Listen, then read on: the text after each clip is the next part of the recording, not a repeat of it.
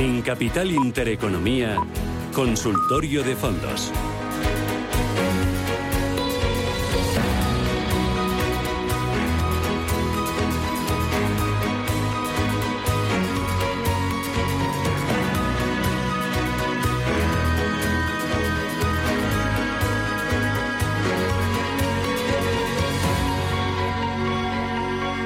Consultorio de fondos con Gabriel López, CEO de Inverdir. Gabriel, ¿qué tal? Buenos días. Buenos días, Susana. Hoy está todo muy volátil. Estamos metidos en una auténtica montaña rusa. Imposible predecir lo que va a pasar dentro de tres semanas, de cuatro.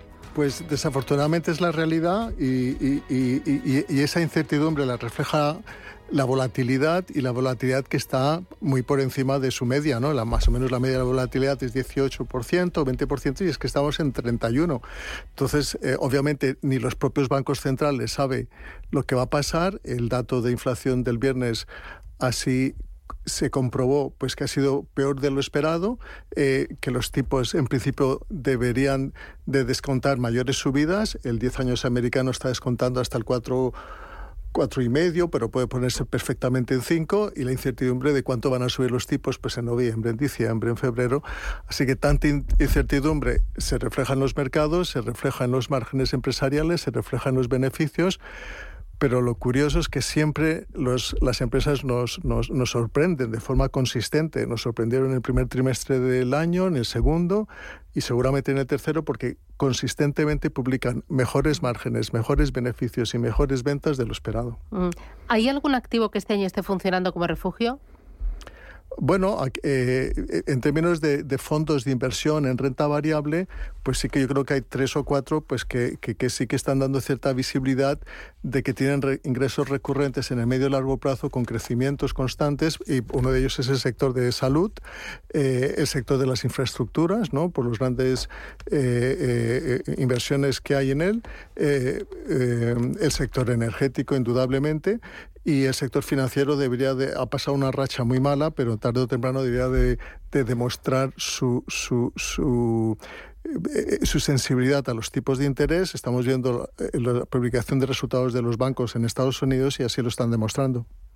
Hoy eh, leía una información en el diario Expansión que hablaba de las carteras 60-40, esas carteras formadas por renta variable, renta fija, eh, que son las más populares entre el ahorrador español. 60% eh, renta variable, 60-40% renta fija, pues resulta que están sufriendo las mayores pérdidas en 100 años. Llevan una caída media del 34,4%, algo que no se ha visto nunca en la historia. Aquí lo que hemos visto es que no ha funcionado ni la renta variable ni la renta fija en, este, en esta crisis. Eh, y, encima la renta fija con caídas muy abultadas también. Exacto. Bueno, eh, eh, si miramos un poquito en perspectiva, 100 años de, estadística demuestran que el retorno medio de las carteras es entre el 6 y el 8%. Pasamos por guerras, pasamos por la crisis petrolera de los años 70 con inflación en el 15%. Al final hay que buscar la media, pero sí que es cierto que este año ha sido el peor año de los últimos 50 años en renta variable y en renta fija. Entonces, la, academia, ¿no? el, eh, Jeremy Siegel, que fue más o menos un precursor, un profesor eh, de, la, se llama la, universidad en Estados Unidos, eh, es el precursor un poquito de la diversificación de las carteras, 40-60, ¿no? y dependiendo de que a, medida que vas acercándote a tu edad de jubilación, pues se da la vuelta. Es más bien 70 renta fija y 30 renta variable, pero obviamente no ha funcionado y se veía que no iba a funcionar desde hace como tres años. Entonces, ¿cómo tú calibras el riesgo de la cartera? Porque tú lo que hacías era repartir 30 o 40 en cada uno de ellos para crear un colchón, eh, porque, porque eh, en principio debían de comportarse a la inversa, pero este año eh, se comportan de forma simétrica y entonces al final ese colchón no funciona. Entonces lo que tú tienes es que un poco que calibrar las carteras dependiendo de la volatilidad eh, implícita en ellas. Pero sí que es verdad que ahora que ya los tipos se están acercando a sus niveles, eh, pues no son malas inversiones, ¿no? Un 10 años en cuatro y medio, aquí en Europa que se puede eh, situar alrededor del dos y medio, pues francamente, pues, pues es un obviamente le tienes que quitar la inflación, pero si miras la inflación para dentro de dos años, pues ves más o menos que va a estar dentro cerca de los objetivos de los bancos centrales. Así que sí que son inversiones ya que empiezan a ser interesantes y después tú las comparas con la renta variable, pues ahora entramos en un periodo de mucha incertidumbre de crecimiento de los beneficios hasta mitad del año que viene que vamos a decrecer económicamente y en principio pues hay muchísima incertidumbre. Pero también eh, la rentabilidad por dividendo de los mercados es muy atractiva. ¿no? Aquí en Europa está por encima del 4% y en Estados Unidos por encima del 2,5%. Así que también es una, atractiva, una inversión atractiva la renta variable en este tipo de empresas que de forma también consistente distribuyen dividendos en el medio y largo plazo. Eh, ¿A ti los mixtos te gustan? ¿Perdón? Los mixtos. A mí personalmente no, porque si yo me dedico a invertir para mis clientes, no me gusta ponerlo todo en una caja negra sin saber lo que hay detrás, ¿no? Entonces me gusta un poco separar las cosas. Voy con María, buenos días. Hola, buenos días. Muchísimas gracias a todos por su programa.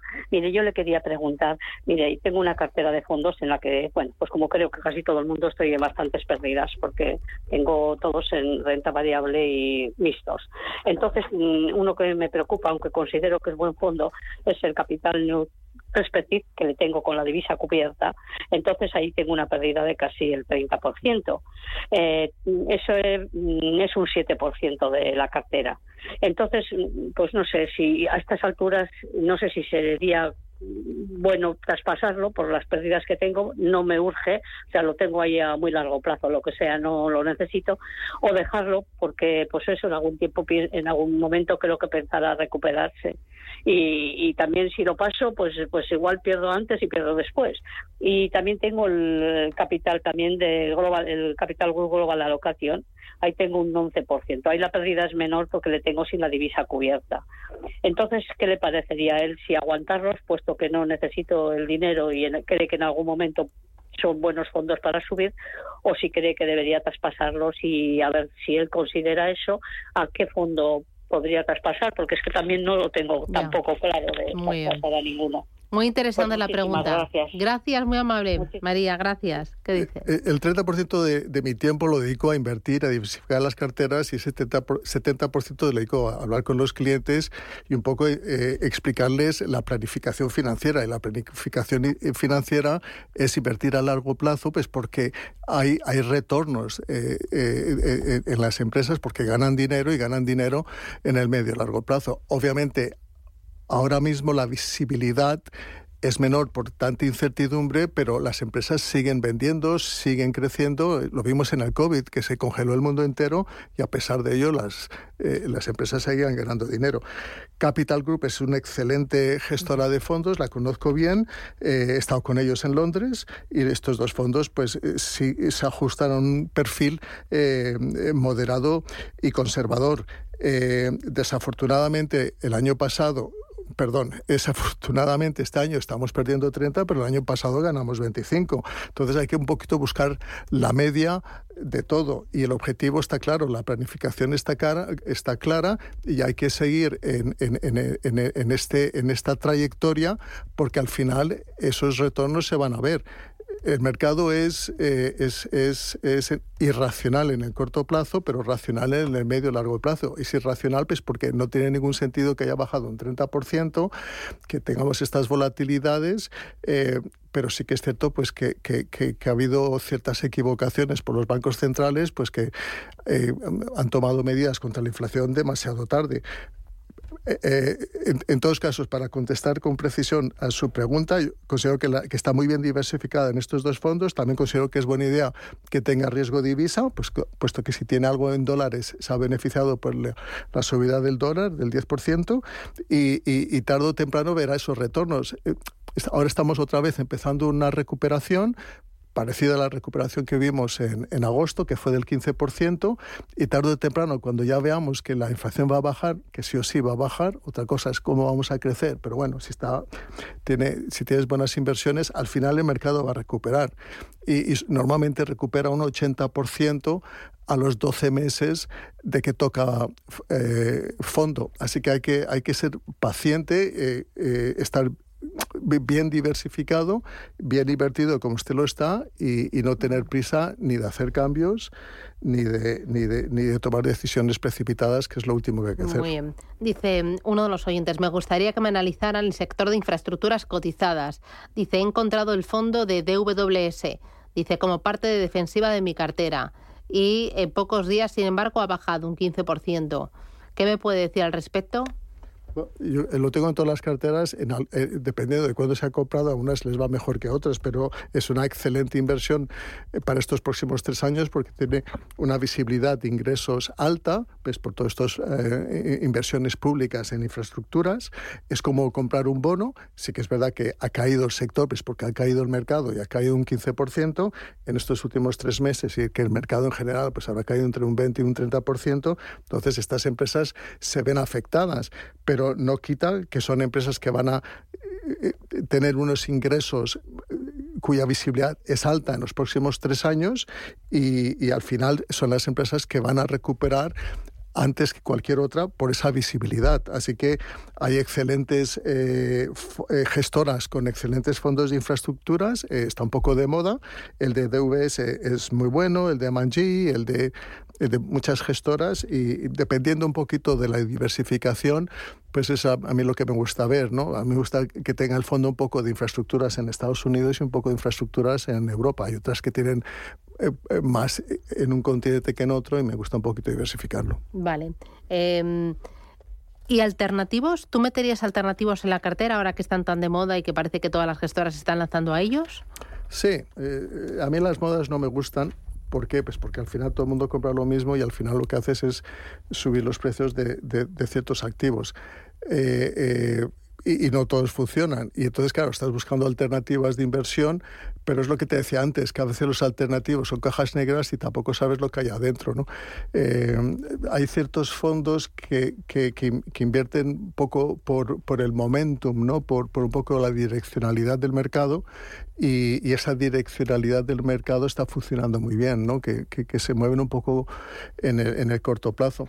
Eh, y en este sentido, que son fondos un poco activos, que se mueven mucho, pues por ejemplo los de Goldman Sachs Core, el core de Estados Unidos, el core de Europa, el core de, eh, mercados emergentes funciona bastante bien.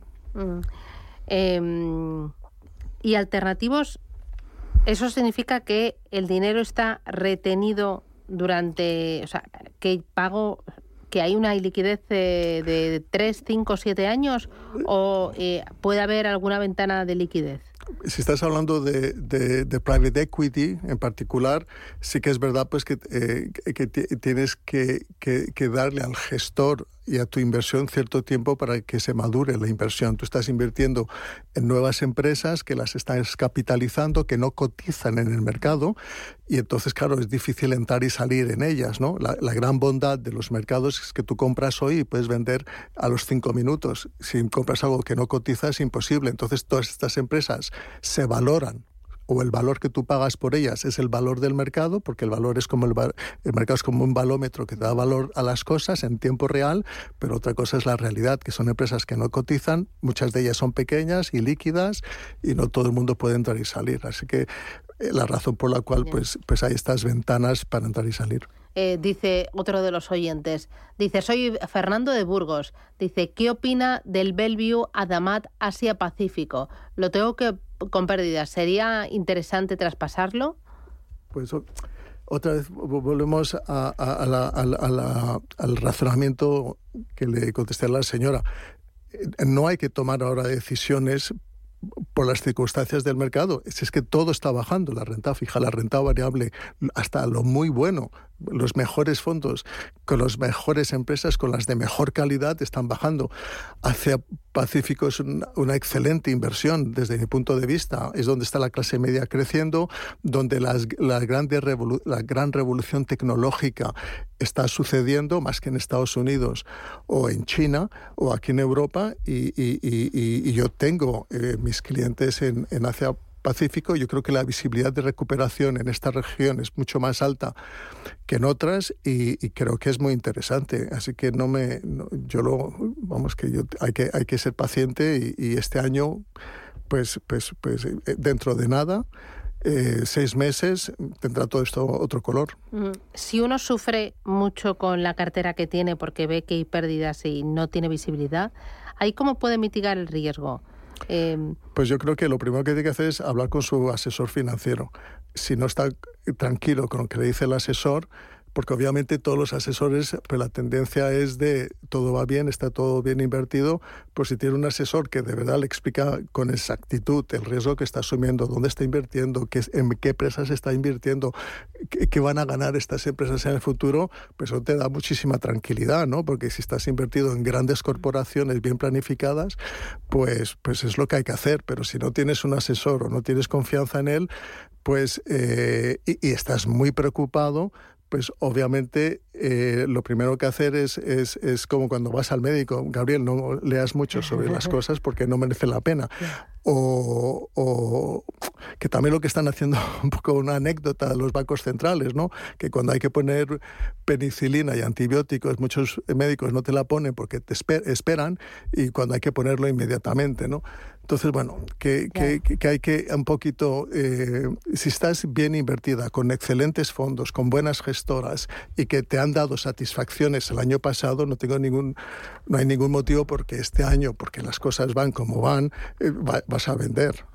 Vamos, que, que, que eh, si hablas con el gestor, el que está, el que ha invertido en todas estas empresas, han hecho los deberes de forma muy seria. Han analizado las empresas, las han visitado, las visitan cada tres meses, les dicen cómo va la empresa, si la empresa no va bien o hay cualquier problema, pero ya un poquito de, estrategia, pues ya ellos son los que deciden darle la vuelta a la inversión.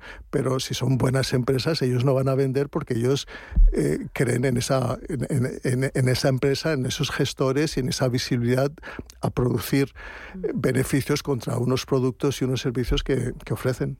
Voy ahora con María. ¿Qué tal? Buenos días. Hola, buenos días. Dígame. Mira, quería preguntarle al analista por un fondo, un seguro ahorro sistemático, PIA Link Cesta de, de Ibercaja. Es un seguro de ahorro sistemático. Sí, se llama que PIA Cesta equilibrada. ¿Y desde cuándo lo tiene? Pues mira, lo tengo justo hace un año y algún mes. Sí, llevo perdiendo como un 7%. ¿Un 7%? Sí, por lo que ve la última vez que fui era un 7, que me dejó, pues, vamos, hecho polvo. Muy bien, gracias. ¿Qué tipo de vehículo es este? Sí, hay, eh, casi todos los bancos y, y cajas los tienen. Son, son, son, unos fondos de fondos, eh, unos productos un poco estructurados de, que, que, que, emiten y obviamente es que es un poco difícil saber lo que hay detrás, aunque te metas en el prospectus, aunque te metas en, eh, donde puedas, al final no es fácil ver eh, dónde están invertidos, pero por lo general son, son, son productos bien diversificados, en este caso es un fondo mixto y si está bajando un 7% en un año, pues obviamente eso refleja pues, que es un fondo conservador. Voy con una llamada más. La tenemos al teléfono. Alfonso, buenos días. Vale, gracias. Gracias, dígame. Hola, buenos días. Mire, yo es que tenía un fondo de, mm, o sea, de Banco Caminos desde hace un año y medio y no me dejaban salirme, ni por activa ni por pasiva. Yo no sé si, eh, si esto se puede denunciar porque yo con ese dinero que tenía iba a invertir en unas acciones que se han revalorizado 350%, pero han estado un año y medio sin dejarme salirme. Mm, ¿Pero qué fondo era? ¿Era un garantizado? Eh, ¿qué, qué, qué, tipo de vehículo era? Era un fondo mixto, tenía dos fondos, uno bolsa variable y uno de y uno de renta fija dos pero que no me dejaban salirme y siempre me ponían pegas mm. y claro yo he dejado de ganar eh, casi 300 o 400 mil euros porque tenía bastante liquidez por culpa pues, de ellos, porque no me dejaban salirme del fondo. Alfonso, pues intentamos ayudarle. ¿El nombre de los fondos se lo sabe o no? Eh, no porque son muy opacos esta gestora. Vale, gracias. Eh, eh, el nombre de los fondos lo tiene que saber cuando además uno firma los papeles y todo. Sí, lo que pasa con los que venden, vamos a ver, que, cada uno tiene su trabajo y en, en, cada sucursal bancaria pues están los, los que se dedican, que, que, están regulados, que han pasado todos los exámenes entonces tienen que vender los productos del banco, ¿no? Entonces lo que pasa es que no les gusta que llegue un cliente y venda lo que les ha eh, lo que les ha vendido, ¿no? Eh, ¿Por qué? Pues por mil razones. Pero esto no, solo le pasa a este señor, pero a muchos, ¿no? En que tal vez han querido tomar decisiones y no les dejan tomarlas, pero porque dicen pues que, no. Pero obviamente si es un fondo que cotiza, eh, no creo que sea un fondo de renta variable y de renta fija, pues que tenga unas ventanas para entrar y salir. Obviamente, si no le han explicado habría que ver exactamente si es verdad que no se puede salir de ese fondo si hay unas ventanas y si no es el caso, ¿por qué no le han dejado vender si usted quería vender? Entonces, bueno, ahí es, pero vamos, que, que, no es el único única persona que a veces se presenta en el banco queriendo vender y no, y no le dejan vender. Pero se tiene que mirar muy bien la letra pequeña del fondo de inversión, ¿no? que es y si hay ventanas o, el comercial, que, que, el comercial le interesa. Que lo revise, lo tiene que revisar. Que los comerciales... Y le firo, Alfonso. Gabriel López desde Invertif, muchísimas gracias por ayudarnos, enseñarnos un poquito más de ahorro de inversión y poner un poquito de sensatez a esta montaña rusa. Cuídate y hasta pronto. Gracias, Susana. Adiós. Hasta luego.